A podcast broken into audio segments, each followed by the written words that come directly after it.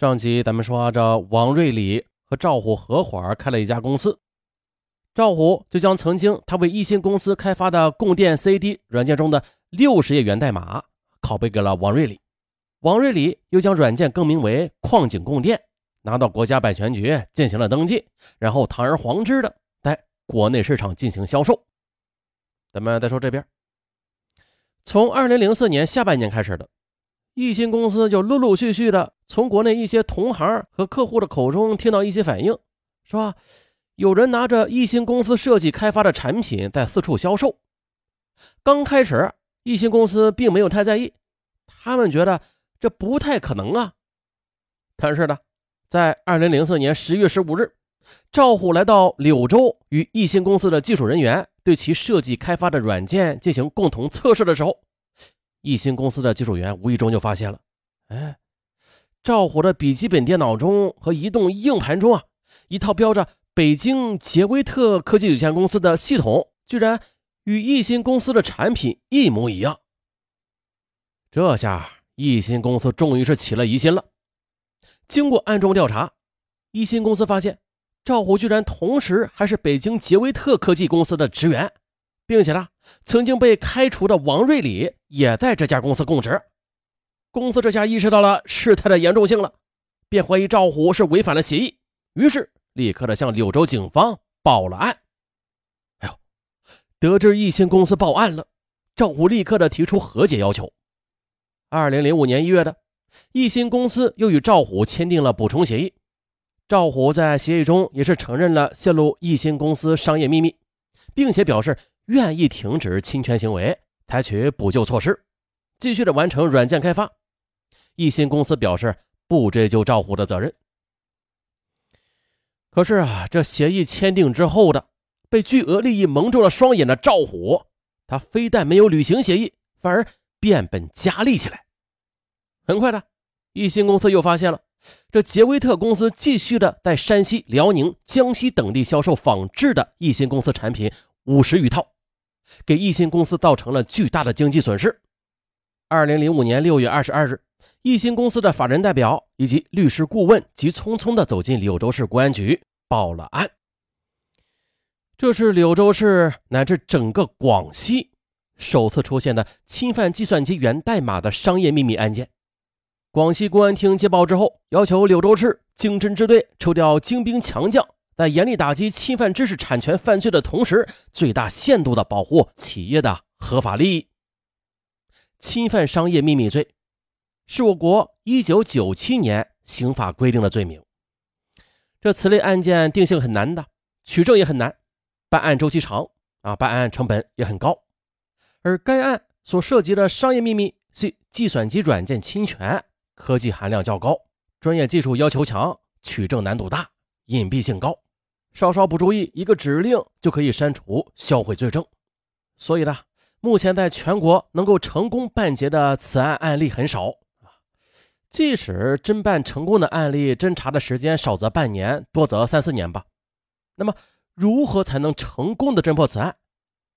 为了尽快、精确的掌握和运用相关的法律，柳州市经侦支队的办案人员便挑灯夜战，多渠道、多角度的熟悉侵犯商业秘密犯罪案件。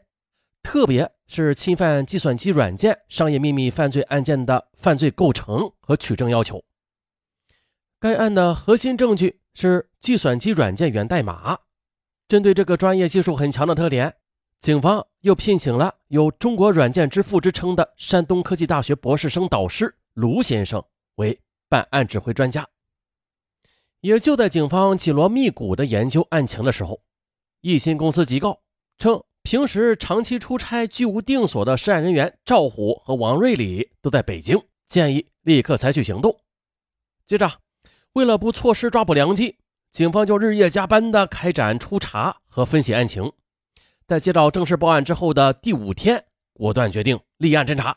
同时又派办案人员赶赴北京追捕犯罪嫌疑人和调查取证。接着。为了确保这犯罪嫌疑人没有机会销毁罪证，办案小组就按照专家的指导，先切断了杰特威公司的外部网线。控制好现场之后呢，在专家的指导之下，办案民警有重点的、逐一的去提取证据，而在扣押赵虎、王瑞礼等人使用的三台笔记本电脑和八块计算机硬盘时，也是严格的按照电子证据的取证要求啊去拆卸的，还有贴封均由被扣押物品持有人自行完成。对拆卸、贴封等提取证据的过程进行全程的数码摄像。经过了十多个小时的搜查、取证、问话，办案小组成功的提取了大量的无可辩驳的第一手电子技术证据，并且还调取了杰特威公司销售侵权软件的财务资料。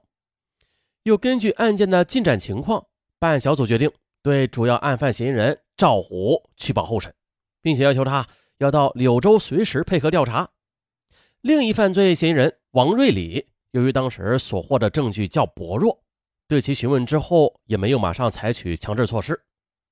这下，警方的行动让王瑞礼、赵虎等人措手不及。为了自保的，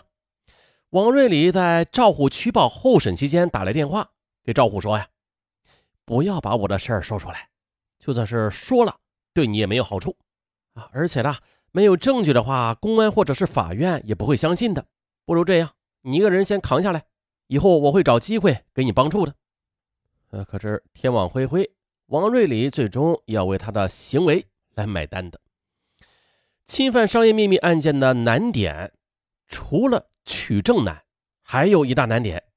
那就是侵权产品与原始产品之间的同一性认定及因其给被侵权人造成的直接经济损失。啊，那种数额的认定，最终是根据该案的特点，办案小组经过仔细的对比筛选，最终是选择了国内鉴定知识产权纠纷案件的权威机构，那就是北京九州市出知识产权鉴定中心。接着，在了解了此案的特殊性之后的九州市出知识产权鉴定中心便采取了超常规的工作方式，急调了多名的在聘软件。法律专家、教授挑灯夜战四昼夜，终于得出了一个初步的鉴定结论。鉴定认为，从北京某科技有限公司提取的赵虎等人所使用的笔记本电脑以及电脑硬盘内的署名“北京杰特威科技有限公司”的软件产品供电软件与易鑫公司的软件产品实质性相似。鉴定结果让办案民警欣喜不已。回到柳州之后。办案民警又立刻的与广西最权威的司法会计鉴定机构——广西公明司法会计鉴定中心联系，要求鉴定因杰特威公司赵虎等人的侵权行为给易鑫公司造成的直接经济损失的数额。